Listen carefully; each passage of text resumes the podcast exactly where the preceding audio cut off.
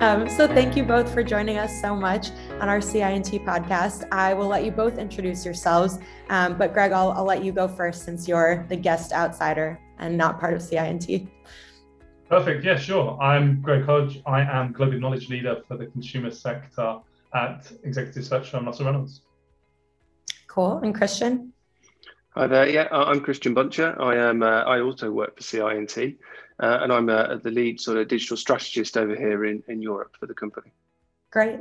Um, and Greg, I do actually want you to cover a little bit of your background since it is all kind of retail focused. Um, and Christian, of course, works on some of our retail projects over in the UK.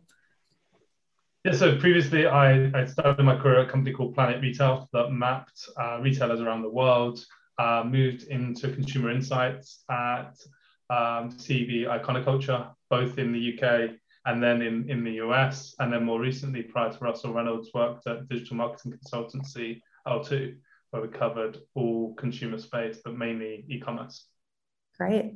Um, so let's just start with a, a, hopefully pretty easy question. How would you each characterize or describe British shoppers? I mean, I mean, a, a thrifty might be too easy to, to say. I mean, I think the UK, and you probably need to reflect by sector, there's limited choice in, in certain categories. Grocery, for instance, there's a, there's less choice than you find in a lot of markets, and there's a lot of price pressure and price comparisons that are available to those consumers. The UK is seen as one of the more advanced markets when it comes to online. And I think that's largely macro driven rather than consumer driven. It's the fact that supply chain is easy, that the geography is small, that it's possible to get products to consumers. But that has led to what I describe as a race to the bottom when it comes to price, just margin erosion. So consumers wanting things cheaper, faster, quicker, continuously.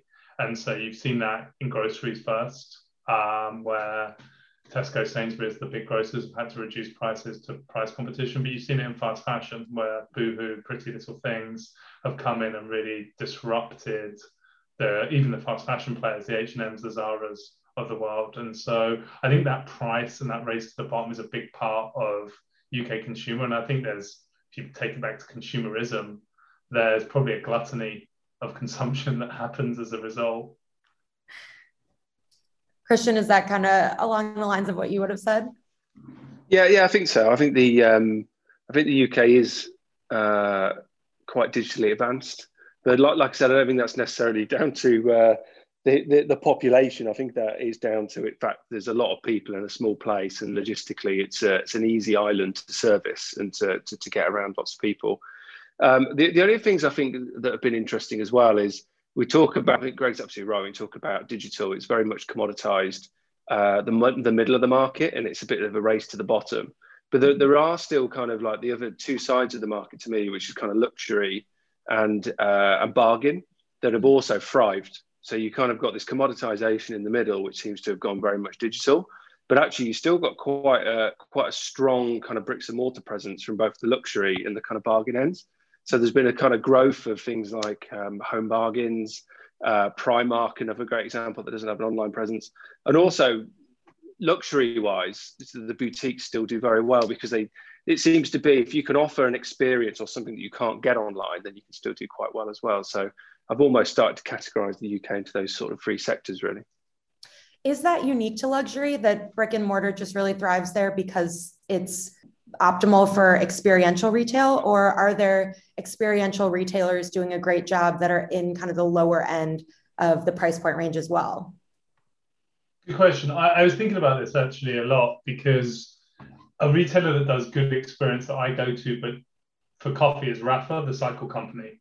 Oh, yeah. And they do great stores. They actually make great coffee. And I'm not a big cyclist, but I go there for coffee and I, I go there to buy gifts for people that are cyclists but hmm. they've constantly got a good churn. And I've been going into work three days a week.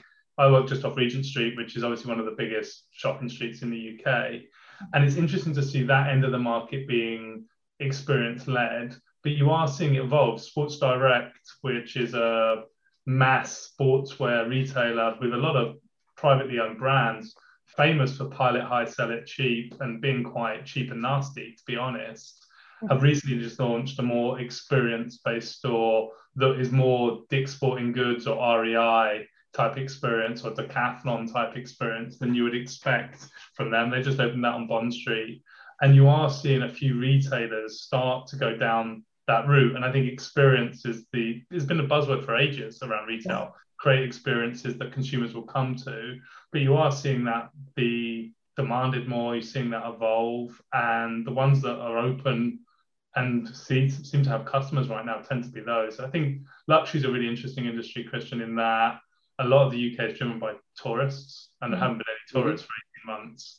But that shift for physical to digital and wanting to either touch a product, see a product, but then come, come back to omnichannel is, is key. But I think experience can mean lots of different things for brands. Um, but it is, you've got to have a reason more than just a transaction that you can make online and you need to have some kind of interaction with the product. Yeah, I think I'd asked you a while back what role sales associates would play in an experiential environment in retail in the UK, because here we really like to take advantage of their knowledge and their expertise. But you both immediately responded saying Brits don't really like small talk. They don't want to have those types of interactions with sales associates. So I know that's been kind of a hot topic or a common question in the retail space is what will that look like for human employees versus, you know, automating um, that part of the retail experience. So I'm curious what your thoughts are there on sales associates in an experiential environment. That's a big question. You're absolutely right. I think American brands that have tried that generally uh, just, uh, well, I can't speak for everybody, but Levi stores are cracking one for that. And also Gap. Gap is a famously now pulling out of the UK part and going fully digital, probably because it realised its very American approach to sales associates hasn't worked for the last 30s, and maybe it should just sell its clothes, basics clothes online because it would probably have more success, uh, and then and, and, and, be able to do it a lot more cost effectively. Um, but also as well, play people like Levi's. But yeah, it, it is interesting that I'm not I'm not sort of sure where we go. I mean, obviously we have a lot of um, when, when we're talking about sort of retail experiences from a grocery perspective at the moment there's a lot of automation in that already you know we removal of checkouts self checkouts obviously amazon go have launched a few stores now in the in london uh, which i know have been uh, sort of prevalent in san francisco and the west coast of the us um, so it's been interesting and they've gone down pretty well as well so i feel i feel like the kind of the removal of the check the checkout experience is probably where we'll start to see sort of more of that automation to begin with I think it's really interesting because there's, there's two kind of tangible examples I give. One is Best Buy's ill-fated entry to the UK. Uh, having been in a ton of Best Buy's US side pre 2010 when they were entering, I was super excited. I was like, how can this company possibly fail? It's going to be a huge success. The service, the experience against the incumbents we had at the time, Comet, Comet, and now what is Dixon's Carphone? There's like, there's no way they can't win, but they went with very big stores, very high service models and, and a high cost base. If you tie it back to the thrift, the margin, the points that we made at the front, you can't have a heavy experience base because there isn't the margin in the, in the industry. And Sephora is not present in the UK, and most people in beauty think that's amazing, but they just haven't been able to, whenever they try, to crack the market mm-hmm. because people would rather shop. And that polarization that Christian shop talked about, shop Boots for basic beauty and a high end um, counter in a department store for higher end beauty. And so that experience in the middle is really hard when you're trying to compete with margin too. Mm-hmm. And we have that issue in the US as well. I mean, Greg, you and I were talking about that years ago how mid range retailers are just, especially as the economy evolves and there's just more consumers at the lower income end and more consumers at the higher income end, the middle just um, is kind of eroding for income levels, which means those price points for a retailer don't tend to do as well either. But it's interesting that you mentioned Sephora has been kind of strategic not to have a presence in the UK. Um, because UK shoppers are so e-commerce heavy in their behaviors, do they do you think desire to buy items that are hard to kind of try online, um, buy those in person more, like clothing, apparel, accessories? Is that a category that you tend to see UK shoppers still prefer to shop brick and mortar, or is that comfortability level with e commerce transferable to all categories for UK shoppers? It, would, if you'd asked me five years ago, I'd said it's not transferable. Now I'd say it was. The risk element, so the, so the retailers have taken on a lot of the risk. I think the first person to do it, or first company to do it, sorry, was ASOS, mm-hmm. because ASOS would let you return everything for free Mm-hmm. And they actually found they actually ran into problems because people would quite literally buy stuff in three colors and three sizes, choose the one that fitted, and just put it back in the in the packet and send it back. And they ended up with a ton of stock basically in the UK Postal Service, just circulating around that was inventory that was cost. But they took the risk. They, they, they shared the risk, so the consumer didn't have it. That changes behavior. Yeah. And I think that's a big part of it in terms of the returns, in terms of the tolerance and the willingness to explore. Um, I think that's the same with groceries. People accept exchanges or trade offs that happen when, the, when they're out of stocks. And I don't think, I mean, even you go on to Mr. Porter and look at the luxury watches that they sell, and your eyes will bleed, to be honest. One, looking at the cost of them, but the willingness that people will buy that online. But then you look at the service that they offer behind that, which is a courier essentially taking it to your house and letting you try it on and having that experience. There's there's no risk on the consumer. Yeah, I'd, I'd agree with that. I think there's been a lot of the retail, Have, habits a lot in um, logistics with, with courier businesses before, uh, particularly through a lot of that sort of that sort of boom really of the e-commerce growth. I've seen the pressure the retailers put on those logistics companies to provide better services for their customers. It's almost like a, you know it's the knock-on effect in the chain, um, and and I think that that now I don't think people have got any qualms because some of the delivery services are phenomenal. You can order from Next before midnight, and it can be at your front door at 9 a.m. in the morning. You can then, if it doesn't fit, book a return, and somebody will collect it the next day you know that whole experience really from first click to return can realistically be 24 to 30 hours when you're starting to talk about that kind of rate delivery and return people are a lot more comfortable and like like I think like Greg said ASOS led the way but mm. actually it's very very unusual now um, that people that, that most good retailers don't offer that and if people aren't offering that kind of level of service now next day and collections for returns you're almost not going to be considered for purchase. That's the challenge I think a lot of them have got. So that's a stark contrast to the US. Um, we definitely have to return ourselves uh, for online orders, and the whole process is still really inconvenient. We have to print the labels ourselves. We have to figure out exactly mm. which you know courier will actually take it. Um, and I think it's actually really interesting that Amazon obviously is kind of the golden child for industry standard of two day delivery because of the Prime membership service, but most retailers still are not really achieving even two day delivery in the US. So, would you say is two day kind of the mainstream industry standard, or is even 24 hours really table stakes at this point? I would say one to two days, but I would say most people are now next day expectations. I think people people still expect maybe a small premium for next day. So mm-hmm. uh, next day for free is a is a plus. Mm-hmm. Uh, one to two days is, is, is expected, but maybe a premium for next day. But yeah, I, I, I think people's expectations on delivery is sometimes a bit a bit too much. I think in the UK these days. That was interesting during COVID because it because it stretched out because suddenly there wasn't stock and everything. Mm-hmm. Like, you have to wait a week, and then and then and the retailers were, oh, this is great. People are putting up with this, and people are happy now. Maybe this will end this this kind of continuous race. And then as soon as, soon as someone else started doing it again, everyone was like, no, no, I want next day. And I mean, Amazon are quite crafted. I mean, on, your Prime membership, you can most of the time I can get same day wow. in London, but I don't. You have to opt into same day when you get your delivery checkout, rather than otherwise it defaults to next day. Hmm. Um, the default you can just click same day before 10 p.m. and it would come. And I mean, with a three-year-old. Sometimes I, I want that, um, but it's. Um, I think it's interesting the mindset that people have because there is. I, I do myself. It's over three days or four days. I'm like, oh, I'll, I'll go buy it somewhere else, or do I even want it?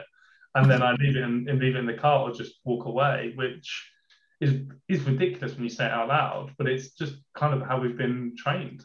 Hmm. It's also ridiculous for me here, but yeah. There's also a, one of the interesting points, actually. Not to, I don't think we'd be able to go a whole out talking about um, sustainability in retail, but so I'll, I'll start it. Uh, but one of the one of the challenges for retailers is obviously the pressure they're under to be more sustainable in their in their whole look, the whole circular economy, not only of the fashion but also the whole the whole supply chain. And the retailers are putting pressure on the logistics companies to be more sustainable as well. Uh, and w- one of the challenges they have is next day delivery is, is generally seen to generate more CO2 in, in, in you know, uh, uh sorry, more CO2 emissions because of the amount of trucks that go out half full. So logistics companies say, well, the more people that want next day delivery, that means these trucks go out from our warehouses and they're only half full. If everybody would wait an extra day, that means I can fill it. That's one less truck on the road. So there's kind of this kind of whole dilemma where you kind of now get an option of green delivery, which is green delivery is almost just the snail mail, which is two to three days for us. Two, snail mail is two to three days. Green because it's green because it waits till the truck's full and it goes out. So there wasn't two trucks to deliver that one item. Does that make sense? But yeah, absolutely. The, the grocers are very good at that. Others are less good at that, aren't they? I mean, mm. I, I, don't tend to order my groceries online, but when I have done, they're much better at, at doing that. But it is interesting that it's not more of an option on Amazon. And to be honest, having worked from home for best part of two years now, I, am very familiar with who the DHL driver is that basically covers this region. and it's mad. Yeah. yeah. I'm glad you brought up sustainability, Christian, because you and I have been working on what those solutions could look like for a retailer. I would just love to hear what both of your thoughts are on some opportunities there, or if there are any best practice retailers currently in the UK just operating at a really sustainable level that's kind of set the tone um, or raise the bar there. The, the people that jump to mind for me, though, when it comes back, I suppose the sustainability in retail is two is twofold, isn't it? The sustainability in their potentially the supply chain of their product, and then there's also the sustainability uh, in terms of logistics and the way they oper- operate as well. Mm-hmm. Um, the, the companies jump to mind though straight away are people like Patagonia. They, you know, mm-hmm. they, have got kind of a long history in their in their supply chain of their fashion. Um, but I, I'm not sure I can think of anybody that I feel is doing a great job in that space. But I, because I believe they're all racing to be number one still. Mm-hmm. Number one, some, unfortunately, that means they want to get everything to you the next day. They, they're doing everything they can to be the forefront, you know, be, be at the forefront. Um, and a lot of what we hear from retailers is kind of almost that uh, greenwashing almost. It's the, you know, we'll, uh, we're going to plant a tree, we're going to do this. And don't get me wrong, I still think that's it's good that something is being done, but I think it's more lip service to we are going to do something. But I think behind the scenes, I think retailers are probably all scratching their heads a little bit on what actually that that means and how do we get consumers bought into it. I think the interesting thing I would say is if we took it to an ESG level, the strange mm. thing about the UK is it's shifted quite quickly to the S and the G away from the E. So like you take mm. a company like Brewdog who have done fantastic environmental stuff and planting forests, like really worked out a way to be sustainable, want to be the first sustainable beer company. And then the, the, the, conversation very quickly got to their governance and how they treated their employees and their social and how the CEO behaved. And then you've seen, I mean, this morning, I think Lidl or Aldi, I don't know which German discounter, so I don't want to say, I can't remember which one it was, but they're, they're having to pay their drivers more money to, to, to keep them working at the moment because there's a shortage of drivers due to the pandemic or COVID or Brexit, it depends which one you want to choose. But they're having to do a lot around social and governance around their employees because in the last 18 months, having worked a lot with major retailers from a, like a senior executives basis, their biggest worry is their frontline staff. And it has been. They've had a huge duty of care to those people. And as you've seen with someone like Lowe's in the US, who's given out a lot of bonuses and pay rises to store staff, you're seeing that sustainability is a big part. But one of the things where the retailers have found they can have an impact is actually on the S and the G and mm. making sure their frontline staff are being paid enough. And I think it is the greenwashing on the on the environmental side of not being really able to get a return on investment on it and actually saying, well, hold on a minute, we can get return on investment here. If we look after our staff and pay them a real wage and behave in the right way, and they work better for us, then we're actually in a better point. And you see that with Amazon. Everyone it's, it's obvious that Amazon has a huge sustainability impact, environmental impact, but their cloud business is actually worse for the environment than their delivery business. But then their social standards for their employees is a whole different kettle of fish. And so I think it's very interesting where that conversation points and, and it's in, is being had. Mm-hmm. Definitely. Yeah, so this is a, a, just broader scale question in general. Um, I mean, you've mentioned a lot of retailers already, but how would you kind of describe or characterize the most successful retailers in the UK, whether that's because they're appealing to the S and the G or they're delivering on fast delivery. Um, just when you think of the most successful retailers in the UK, one, who are they? And two, what makes them work for British shoppers and just shoppers across the UK? Yeah, I think from my perspective, it's the ones that have uh, pivoted and adapted early to digital. I think they're they're, they're the people that are, that are winning uh, the sort of the sort of retail race at the moment and, and doing very well, um, and also the ones that have created kind of that omni-channel strategy and approach, uh, and they and they've invested in the technology to connect that kind of retail, that sort of bricks and mortar and digital experience. A good an example of that that springs to mind at the moment is um, uh, a very kind of historic British retailer, which is Next, um, mm. and it's a very very traditional British retailer actually. In fact, of what the way it's op- operated and ran, but actually they've they've done a great job at ad- adapting to digital early on. I know they've still got a lot of work to do on their technology in, in the background, but what they've put on the customer experience side of it is, is very compelling. You know, digital, yeah, order before midnight, get it next day from a digital experience. Return your stuff back in store. You go back in store. Then they've created a better retail experience in store because now they have Virgin Holidays in there. They have Paperchase, They have a garden centre section. They have a homeware. They mm. sell paint. You know, I mean, they, they've kind of really kind of expanded themselves. I don't want to say to a department store because I think they've seen the pitfalls of a department store but what mm. they're doing is they've done their research and actually what do people want, you know. So you know, so so I, I being sort of a Next customer myself, you do sometimes you get that kind of stuff and you go, actually, I'll just pop to the local next door because actually there's a cost of coffee and I can grab a coffee uh, and I, I, need to get some birthday card and Paperchase or something a bit different. So you can kind of tell they've, they've been very clever, I think, and they've pivoted to, and they've listened to their customers, which is the main thing as well. Yeah, I think it's interesting when you look at who's done well actually some of them have their heritage in being a catalog retailer. So Next was a catalog mm. retailer or had a catalog business. Argos would be another, though acquired by Sainsbury's, adapted very well, had a large number mm. of stores, able to get stock to store and have a different experience. And another one would be much smaller, but Boden, as a, as a clothing retailer, been able to adapt largely a catalog business with a handful of stores, but very strong digital presence. Mm-hmm. And I, I, think there's elements of being first mover or ahead in tech that has enabled businesses um, to be successful. The anomaly is, of course, Primark without any online, and I wonder how long and how well that can can carry on. Mm. But there is an, I think there is an element of issue if you already had a supply chain set up, because the tech's not just your website and that stuff is obviously the back end tech that's critical. And you go back to that, some of the legacy retailers, particularly during the peak of COVID last year, had old distribution centers which were far bigger than you should have, and we're keeping far too much stock. I'm thinking about Marks and Spencers and Morrison's, who were extremely successful because they ended up with a load of stock that they could actually use and get to the store through kind of legacy traditional retail systems. And so a lot of the successful retailers, I think, are successful because they invested earlier, but also successful from the way that they were were positioned.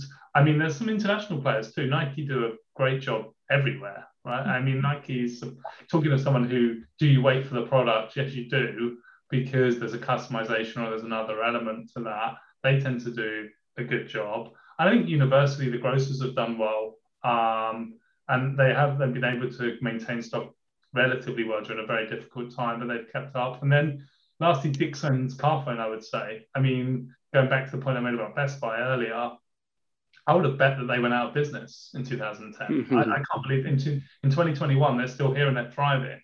And they're doing it again because the Carphone warehouse business and the stores on the high street were somewhat successful for them. They managed to pivot digitally, and then they've got the right balance of of big stores. And I went away and did a little bit of research into this and looked, and there's 27 IKEAs in the UK and 29 Costco's. Best Buy was planning to build 200 consumer electronics stores.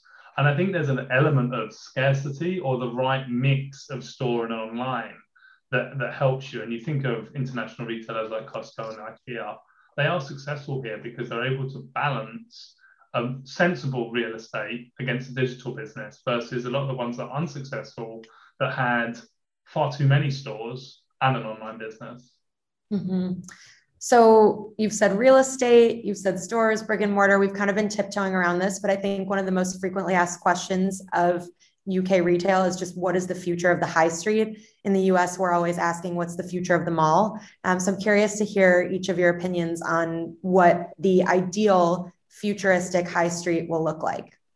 It's an amazing question. So, I mean, I, I said I live in East London. I, I, it's actually Walthamstow actually has the largest outdoor market in Europe, the mm. longest in terms of length.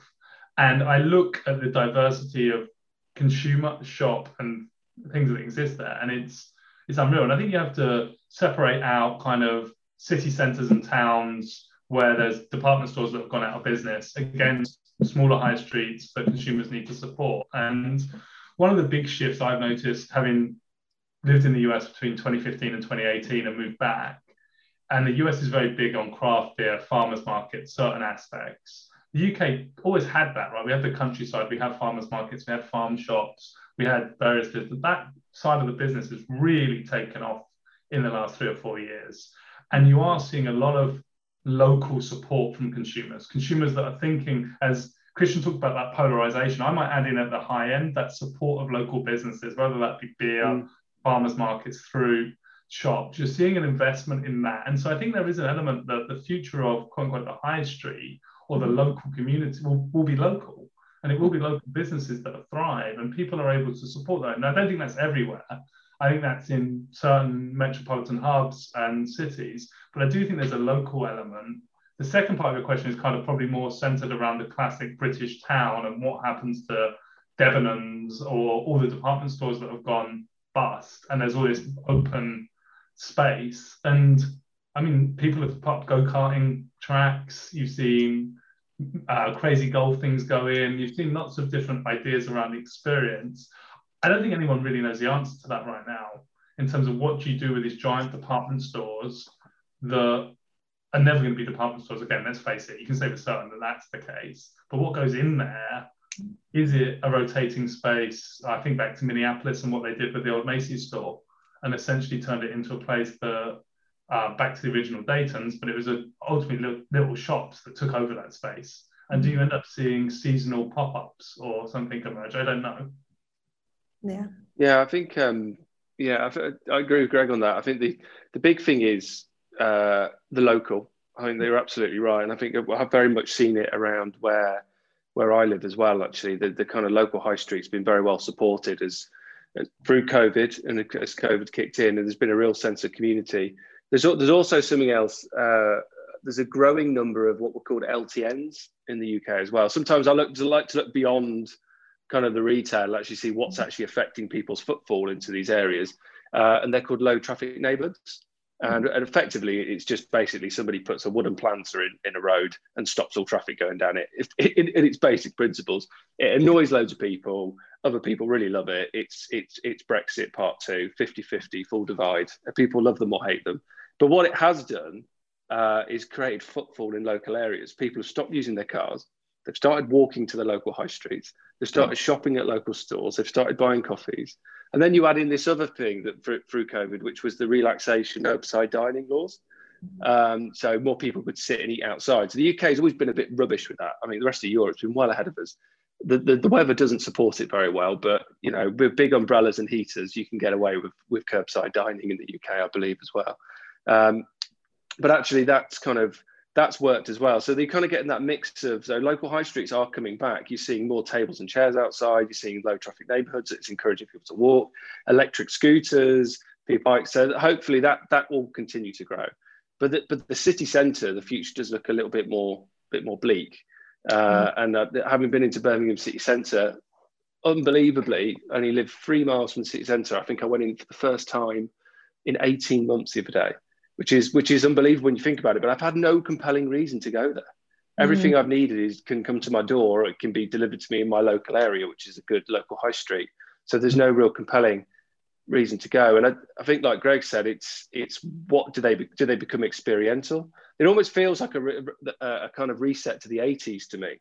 Uh, high streets, city centres used to have laser quests and bowling alleys and then they all got shut down because and cinemas and then they all got shut down in the city centre for retail space and all that moved out to retail parks.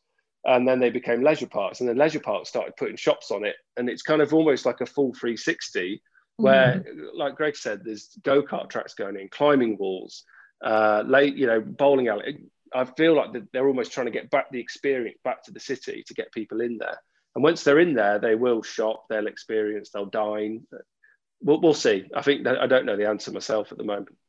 You might see a combination of like dark kitchens and experience. I mean, dark kitchens have really taken off here as a result of kind of not being able to go to restaurants, and restaurants have looked at and said, "What do I need Hawksmoor is a big steakhouse across the UK that's looking to float at the moment. Do we need 10 store, 10 restaurants in London, X in Birmingham, Manchester, or do we cut down and have a couple of dark restaurants instead? And you're seeing that kind of stuff emerge. I think the real estate will get used. Is that whether it's at the price that they pay at the moment um, is going to be the interesting question. And I think you're right. The LTNs, I, I, we we um, the low traffic neighbourhoods are a big thing in East London, and I actually now live on a road that is just a, a, an O. People just drive around in a circle. There's no, there's almost no way out. But it has oh, really? that environment, and you, on top of that, you've actually got then the digital people piggybacking off it. So businesses like Getir or um, Weezy, which are like essentially delivery businesses that go to the local farmers markets and stores or, or and support them and deliver them to your door as well. So not only can you interact with them on a, on a personal basis and walk there, you can also, I, I got a voucher just through the internet the other day. And so I tried it for the first time and it's shopping all the favorite shops that I want to shop and support and then delivering it to me. Now, I probably wouldn't pay a regular premium for that, but you are seeing delivery businesses piggyback on the back of that. Yeah, I mean, this kind of makes me think we should look to urban planning a little bit more and like urban planning websites to just see what kind of philosophical questions they're asking um, to get inspired and to kind of figure out what the future is of high streets and malls and just to kind of look at real estate trends in general. Uh, that's clearly very applicable here to the retail space.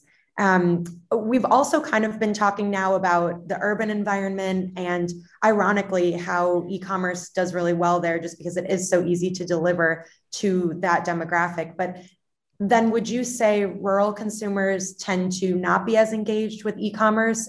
It would make sense to me that they would actually be more engaged since it would be hard for them to get to the stores they want to get to but it sounds like it might be the opposite no i think i think it goes back to christian's polars that you end up trying to work out how you polarize that or you don't intentionally polarize that but you almost bucket categories or, or, or missions into certain ends of that spectrum. There's the stuff I can get online, and there's the stuff I want to buy locally. And then, hold a minute, there's actually a couple of businesses helping me do both of those things if I'm really that lazy. Mm. But there is a, there is a, I think there's that that kind of behaviour that's adopting. Sorry, my, um, there is that kind of um, business model evolving where people are unintentionally polarizing what they buy across the categories for for whatever reason, and I, and I think that's not necessarily a bad thing. It's just human nature. These are the things that I need and are urgent, I can get quickly, and I pay at a certain price for, and they're probably commodities. And these are the things that I like and they're local to me and important to me that I value. And people are thinking in, in that kind of way subconsciously, maybe. Hmm. Yeah, I always think about it as like a, um, uh, I don't know, like something like a pack of multivitamins. You know, you can get those off Amazon. They come to your door on a repeat prescription, uh, uh, subscription. Sorry, every uh, every every three months versus some artisan bread that you can only buy locally. You know, it's kind of you know, you, you I'll happily get you know pop into high street and do that and grab a coffee at the same time. But you don't you're not going to get that delivered from Amazon necessarily. So it's more categorical differences than it is demographic differences in terms of how people mm. shop. Got it. So that's really interesting because we have a lot of Brazilian colleagues, and when I was speaking to them, they would say that there's a very big difference between how urban and rural shoppers shop. Um, and it's really demographic based. It's not necessarily categorical. But one other idea they brought to us that I thought was really interesting was that the preferred method of payment for a shopper often dictates or influences how they shop. So much of Brazil prefers to pay with cash just because it's very hard to come by getting credit. And so, you know, then they'll choose retailers that allow Brazilian shoppers to pay via cash versus credit. Is that a type of difficulty or challenge for retailers in the UK? Or is there kind of a universal payment system that everybody's using? I, funnily enough, before COVID, I think there was a cash was still very prevalent in society. Mm-hmm. Post COVID, uh, I would say more people are irritated if they have to pay cash now. I would say we've we've made I, we've accelerated ten years in mm-hmm. becoming a cashless society to the point now where people are questioning how do we keep cash in circulation for people that do genuinely need cash. The cash points disappearing. You know, I mean, you can even go. Even the local ice cream man's got a contactless machine now. You know, uh, so I think contactless is is prevalent. I think it's almost become the norm. People want to pay contactless now, Apple Pay is obviously very popular as well through obviously contactless. People use Apple Pay that I wouldn't even think you know would use it if you know what I mean. It's kind of become quite quite popular. I would say cash is definitely uh, on the way out. To the fact actually, one of my local pubs doesn't even take cash anymore. Through COVID, they've completely removed cash from the premises. So you you pay contactless or you don't pay. It's as simple as that. It's an interesting one because legally every place in the UK has to take cash, but lots of people don't anymore. And you could turn around and say well, you have to, um, but if they haven't been business, you can't. You can't. Um, I think that's interesting. I, I did a lot of work uh, with uh, one of the big retailers in, in Brazil a couple of years ago around this. And what amazes me is people pay cash on delivery for online in mm-hmm. like Brazil. And I just, my first question is, well, how do you stop the driver not stealing the cash? Like, I, I don't, I don't understand that. Like, or how yeah. do you know they can deliver it? And, and like, how, like, isn't there an element of risk there? You end up with a driver driving around with a load of cash, mm-hmm. and obviously they could be robbed or they could steal it themselves. Was my immediate question. I was, I was baffled by it. But they said it wasn't an issue for them. And you see that in actual Eastern European markets as well. In, in Romania and Poland, that happens quite a lot on cash and delivery. Um, but here, I think there's people are very happy just paying with card. We've been fairly advanced in banking for quite a while. Um, you are seeing obviously things like Klarna, which are allowing people to buy now, pay late, quote unquote, pay later. I, I, worry about those type of programs in terms of the behaviors they encourage and the debt that can be picked up by potentially young consumers. But ultimately, there's there's no everything's fairly easy. And Apple Pay on, on like as in the US, you mm-hmm. can go you can order something online and double click on Apple Pay and it's already got your address. You don't mm-hmm. even have to go do anything else. And so I think that's a big change in terms of security for businesses. I'll be interested to see who's picking up the merchant costs because traditionally no one would want you to pay for anything less than say five pounds on card, maybe up to ten pounds depending on where you were because of the mer- merchant charge. But that seems to really have evolved as well. Mm-hmm. Yeah, and I know just walk out technology is becoming more prevalent or tillless stores. Is that something that UK shoppers are comfortable with? Are they embracing it or is contactless really more just about, you know, an, an Apple wallet type of situation? No, it's that's being embraced. I think about if I think about the the large format Sainsbury's nearest up me, everyone's battling to pick up the the, the self scan and go because mm. I mean, ultimately, they don't want to wait at the checkout, and there, and there's a kind of somewhat of a COVID concern. But mm. people are very comfortable with that. I think lots of people that have been to the Amazon stores, I haven't been to one of the new Amazon stores, so it's very strange because their technology is so advanced. You simply drop it in your bag and walk out, and it, they know you have it. Um, that that's kind of obviously another level. But in lots of the big format stores, people are very comfortable scanning their own groceries. It becomes, I mean, I see the gamification with it give mm-hmm. it to your child and your child does it for you and you go around the store and it makes shopping a little bit more tolerable. Um, but yeah no one i don't think anyone has any concerns around that. And the human interaction of the checkout is is dwindling to be honest. Yeah. Yeah i did see actually recently that amazon uh, are white labeling their software hmm. for the kind of uh, the completely frictionless kind of in-store experience. It seems to be uh, although they're expanding their own offer it does seem that their business plan is also to white label the software. Uh, almost a bit of an Ocado who did it with the online shopping as well. Ocado have got a very sophisticated online delivery model for groceries, and they they they white labeled out their software, and that's a big part of their business. And it feels it seems that Amazon are going to go the same way, same route. Yeah, yeah, I think that's a really smart move. I I think it will be very successful for sure. I think we're ready for that, definitely. Um, so we've had we've mentioned a lot of best practices for retailers. What sticks out to you as a worst practice, or what just doesn't work in the UK for consumers? I, I think it's softer. If I take a slightly softer answer, Zach, I noticed you asked about subscriptions, and I'm very intrigued to see where subscriptions go um, because it hasn't been something that UK. I don't think not to the extent that people in the US picked up. I mean, Beer 52 went big before Christmas. I know a lot of people that went on to Beer 52s. You get a essentially a beer a week or crate of beers a week. And and a vast majority of people that went down that route have decided to move away from it. Um, Stitch Fix have put a lot of money into launching here, and I've tried to engage and play with that mainly from a work perspective and to learn.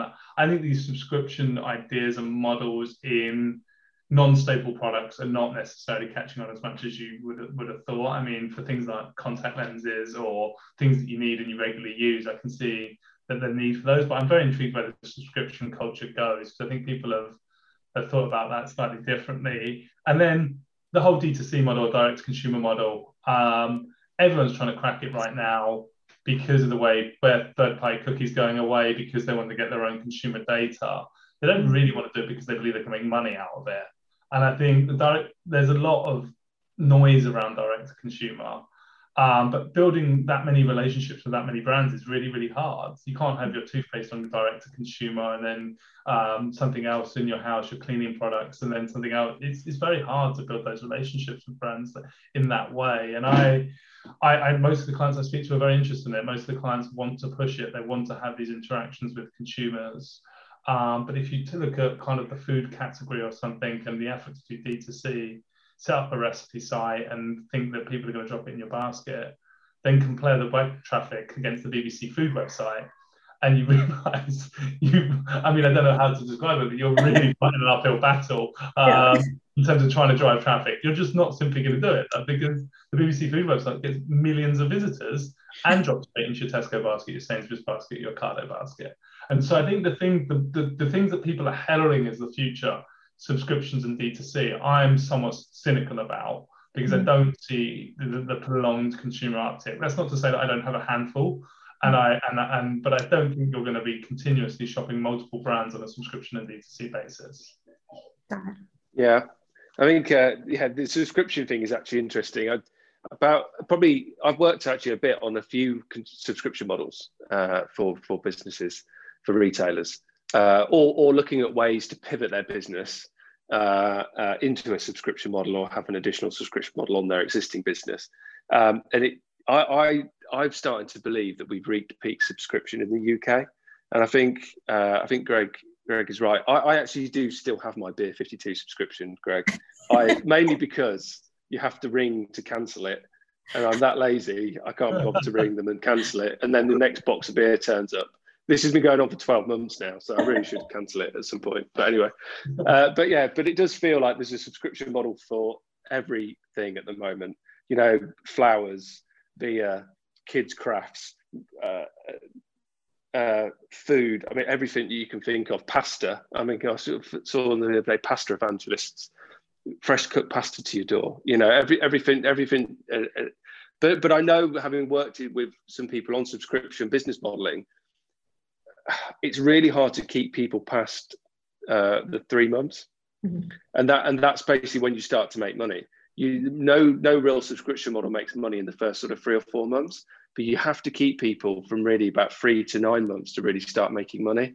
So mm-hmm. I I I kind of think that we've reached a bit of peak subscription. Really, there's only so many subscriptions you can have before people start going. Hang on a minute, I've got two hundred pound a month going off my credit card at the moment for all this stuff or, or should I just cancel them all and just buy it on an ad hoc basis? And and when you start seeing like yeah the B two C, you know some of these beginner like people like you know toothpaste companies going, hey, what would you like your toothpaste direct from us on a subscription based model? You, you really don't need that because you can get it from Sainsbury's or you can get it from somewhere else. So yeah, it's an interesting interesting uh, development. Yeah, for sure. I also wanted to ask we've been talking a lot about omni-channel and how different retailers are taking very different approaches it's my understanding, correct me if I'm wrong, that there's less car ownership in the UK than there is in the United States. Um, and just especially with the urban population, it's it's highly unlikely that you would have a car. That, that doesn't really make sense. Are there click and collect services then? How do people, how do retailers approach that with UK and especially British consumers? Yeah, they, they have. They've evolved. I mean, the car ownership is is lower, statistically lower, and it's, but it's probably still. I mean, it's probably higher than you would imagine. Living where I live, that it, it isn't economical for me to have a car, but I have a child, so I do have a car. But mm. I know lots of my neighbours use Zipcar, and they use the car when they need. The click and collect is kind of at the point where the stores weren't really built for it, and they don't really have the right infrastructure to have the cars in the right place. The way that you would have it at some of the US, similar to some of the US stores, where you've got a Best Buy, and there isn't an obvious place to house it. So you put it in the parking lot or you put it in some point in the store. And I actually had to do it the other day, mainly because we had a pizza party at my cricket club and I collected 50 pizzas from Tesco. um, Um, so that we were cooking them during the European Football Championship game on a pizza oven, trying to raise some money for the club. But I went and I was baffled by it because I went into the store and they're like, no, it's not in the store. You have to go and it's at the back of the car park. And they essentially had a delivery truck. So your orders have gone out as if they're going to your house. Mm-hmm. And then the truck's parked. You've got this two hour window, which is what's on the truck. You park your car, you give them your, your receipt, you open your, your trunk of your car, and they put them in the back of your car. And that, that's how it worked. But it was a tent in the car park. It was nothing more sophisticated than that. And I I wonder a lot about the margin around that from a mm. retailer perspective. I wonder how is that process? I mean, the, the, the, truck doesn't have to go to 20 addresses, so there's some probably some margin there. But how much are you paying a driver to stand around and do that? Who, who are you? Who's picking it? How much are you paying them to pick it? Um, and those types of things. So there isn't there's there's some sh- shortcuts that people are doing, but I don't think a lot of retailers have it mastered. Mm-hmm. Um, and again, it probably goes back to some of the older retailers with the bigger stores that happen to have a space that's convenient for this, like a Next or a Marks and Spencers that have actually mastered this, but it's almost by accident because they've got this customer massive customer service desk that they don't need anymore, and it's like, oh, we'll make this click and collect. This is great. Yeah, I think I think around car ownership as well. It's, it's it, just uh, on a slightly different angle from car ownership. I think car purchasing is actually starting to go online as well now. Mm-hmm. Uh, I think lease companies have, have, been the kind of lead for that. So there's, there's, different ways of purchasing a car, obviously, in the UK. And actually, Greg being in London actually is very different. London people in London don't generally have cars because mm-hmm. it's got a great transport network. It's got the tube. People outside of London have cars because we've got a terrible transport network outside of London generally. So anybody in the other cities owns one or two cars. It's not unusual for most households to have two cars outside of London. Um, but actually, the, people are more and more buying cars online now as well. And I don't say buying; I would say leasing. Leasing is almost like a rental agreement. Um, you can choose a car online, and you can have it delivered to your door in a few weeks. And it comes and it gets delivered, and you go, "Great, there's my new car, brand spanking new car," and I pay two hundred pound a month uh, and then when I'm ready to get rid of it, somebody comes and takes it away, and they give me a new one. You know, the, that that's that's growing, and mm. also second-hand cars now as well. Some of the dealerships have caught on to people don't want to go to a dealership anymore to buy a car. If you're mm. buying a Ford uh, Ford Focus, Ford Focus is a Ford Focus. It's a car. You know, you, you kind of know what you're going to get. Do I really need to go and see one if I'm going to buy one secondhand? I see about 10 in the street now. So they all look the same.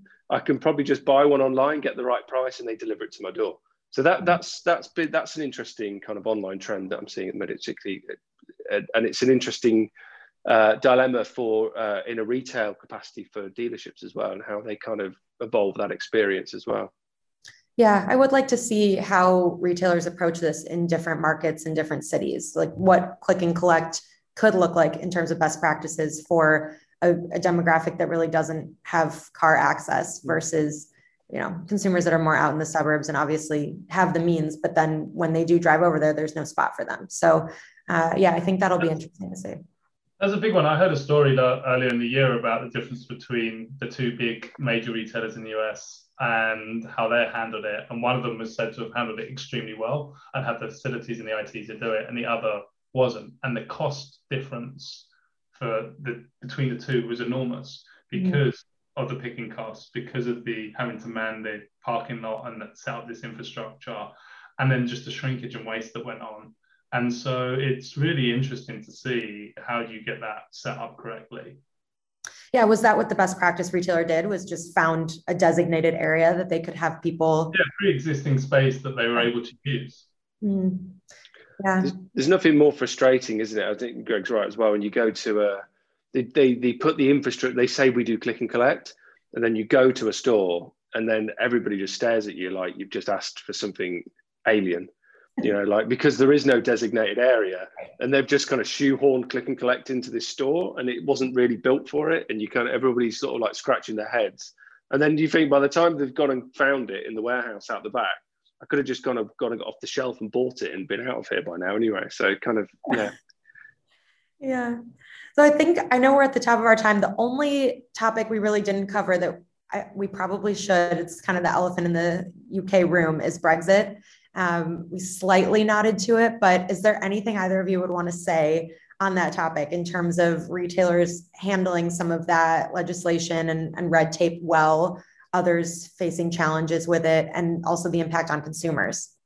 Well, I mean, it's I mean, depends what how deep you go and how much you believe will happen. But inflation is probably the biggest impact on consumers and the cost of goods. Prices have to go up, and in a market where uh, the use of razor thin margins is probably way overused, where they're operating on razor thin margins, the price the, the price rise is going to be passed on to the consumer ultimately. One of the big things you're seeing is what people call kind of shrinkflation around pack sizes. Mm-hmm. So you see that a lot with cereal boxes, you see it with laundry detergent, mm. lots of things like that.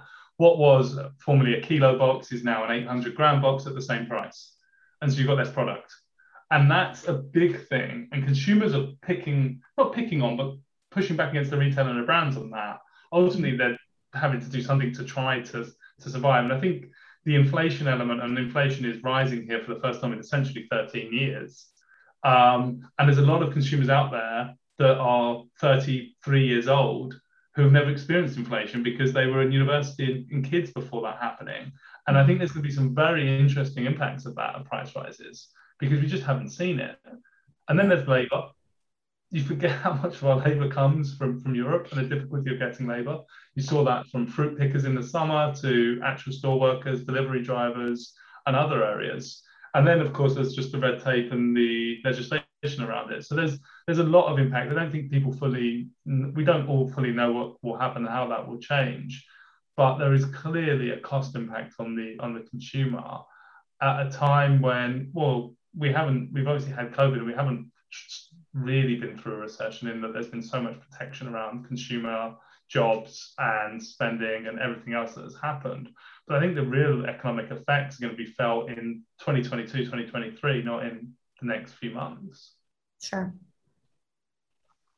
Yeah, I, I kind of uh, agree. Yeah, I think Greg's summarised that really well. Not to get too political. I think the, the one the one thing that I that I've really I, personally I've experienced a lot, particularly since the UK has uh, been opening back up, if you like, is labour. Mm. Labour for me has been a has had a huge impact. A lot of our labour and resources were did come from Europe, uh, and they supported our economy um, greatly. And I think that the loss of those people, that's not just Brexit, it's Brexit and COVID. Mm-hmm. I think COVID sent a lot of people back to home, if you like, or where you know where they felt where their families were or their nuclear families were. So there is that big issue, and a lot of people I talk to that own just even local stores that people know locally, they're just saying to me they just can't get staff. Mm-hmm. And, and, the stuff they can get are different to what they used to be able to get. You know, they, before they'd get experienced people from potentially Eastern Europe, but now they're finding people that they're, they're, getting sort of younger, maybe British workers that are less experienced. So the service levels have dropped quite a lot, and people are having a, a, lesser experience in those retail environments. So that's that's my personal take on it. That I've no, that's the one thing I've really noticed. But, mm-hmm. it, but Greg is right. Inflation. I read something in the Times on Sunday about that. That that is that's coming our way. Well, and both of you made a point at the very beginning of this conversation to say that UK shoppers are quite price sensitive. Is that so? Obviously, that's you're going to feel that with inflation. That's going to be extra tough. Um, is that how you would always characterize UK shoppers, or is that a change over time? It's not something I think of off the bat. So that's why I was surprised to hear you both say that right away. I mean, it's, I think, yeah, I think it's interesting because we're not necessarily frugal, but we're very, we have a huge level of price, price transparency. Mm-hmm. There's four major grocers plus the two German discounters essentially. You have six choices of where you buy your food if you go hmm. to a major supermarket. And the price competition between those are enormous because they trade off price comparison. And your ability to go to a comparison website and see where it's cheapest or whatever else is very high. So we're frugal to the sense that we have access to information, but if you ask the person on the street how much a pint of milk costs or a pack of blueberries or something else, no people probably can tell you. But yeah. they would try and find the cheapest price when they're when they're shopping for that. And that will have I mean, as that changes, the, the, the noise at the moment is around what I said, this shrinkflation. People getting upset because their their detergent's half the size it was before, and why is that? And I don't understand. And and that's hard for consumers to appreciate and and take on. Mm. Um, and it is probably when you get to the checkout and your weekly shop is 30 or 40 pounds more than it was this time last year or, or whatever. And you're like, well, where did that come from? How did that happen? Mm. And it probably isn't the bottle of gin you dropped in your basket. It's probably just the rising prices. Yeah. Yeah. Last question, and then I'll just open the floor in case there's anything you didn't uh, offer. But I'm really passionate about chat commerce, especially because we have so many Brazilian colleagues, and that's a, a very common way for retailers to collaborate and work with shoppers is just through services like WhatsApp. Um, and of course, Asian consumers are very familiar with chat commerce as well. And it's been really slow moving in the US. We hate when retailers reach out to us via SMS or any sort of texting. Uh, where do UK shoppers sit with that? Are there any retailers who have done well with chat commerce? Yeah, it's a good one. I think maybe the UK is very much like the US off the top. I think WhatsApp is I can't. I don't, I don't know anybody that's used WhatsApp in a commercial capacity. I think that would probably irritate people more. I think people mm-hmm. use WhatsApp. WhatsApp is a safe haven away from SMS. SMS is where you get your commercial messages now. That's where you get your deliveries coming tomorrow. Your tracking link. Uh, Ocado, your Ocado delivery is going to be delivered in an hour. That's where that's almost become your business now. SMS and WhatsApp's become where you talk to your mates. Um, but chat services, I can't I can't think of anything that I personally use or anybody that's done it particular, particularly well. Greg, I don't know if you you probably probably experienced a few more than me, maybe no, in the UK. I mean, I haven't really. I mean, social commerce to a degree. Um, mm. local breweries around here trying to reach out, doing offers or something that is commercially incentivized. Um, we've only got so much of, of these left. There was a a speakeasy cocktail bar near us that shut down during COVID, reached out during text doing drops. But it was mm-hmm. very, very one guy on his phone basically customizing it and saying, right, we've made Negronis this week. Text back if you want one drop behind your wheelie bin. Um, type stuff, twenty pounds.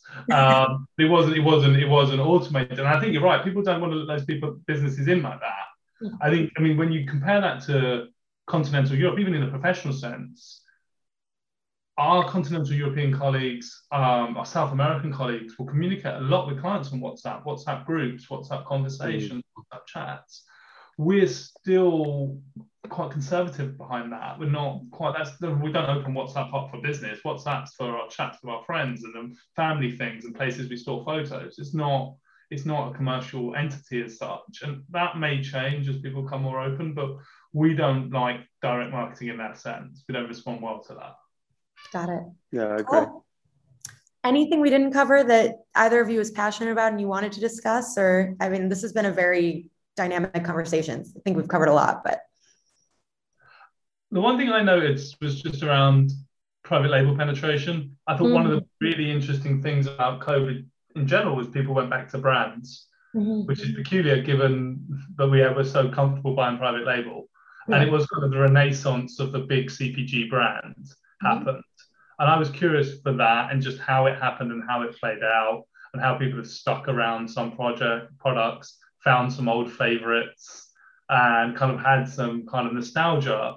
And I, I'm interested how that impacts private label penetration going forward. But obviously, I mean, we sit at almost 50% private label penetration in food, but there was this kind of regression to, to brands that I, I well, no, I mean, maybe that's one way of framing it, but there was a a movement back to brands you trust and big brands having an opportunity.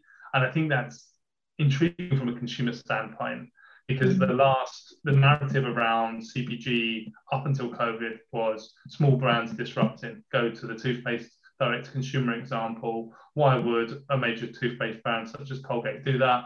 They're facing competition from Splat Charcoal or some kind of nondescript brand that's disrupted the internet and disrupted Amazon. And mm-hmm. people were starting to move in that direction. But COVID and big brands were able to capitalize on, or, or they had the supply chain, they had the product, they had the strength to survive. And I wonder how that will play out. Will we see this long tail of nondescript brands maybe just disappear a little bit because the big brands are able to really use their muscles now? Yeah, I think a lot of that was just they had the economies of scale that the other brands didn't have or hadn't totally built. And there were so many stockouts that consumers just needed what they needed. But I think to your point, there is definitely a comfort level there. And there's a lot of statistics on whatever brand consumers switched to. They were very open to brand switching during the pandemic, and whatever they switched to, they're comfortable staying with. So I think you're right. It will be really interesting to evaluate how long that lasts and if that openness comes back for other brands. Well, thank you both so much for taking the time. I really appreciate it, and I'm excited for everyone to listen to this. Perfect. Brilliant. Thanks, Melissa. Nice to meet you, Christian. And Melissa, I'll speak to you soon. Yep, sounds good. Have a good Bye. one. Cheers.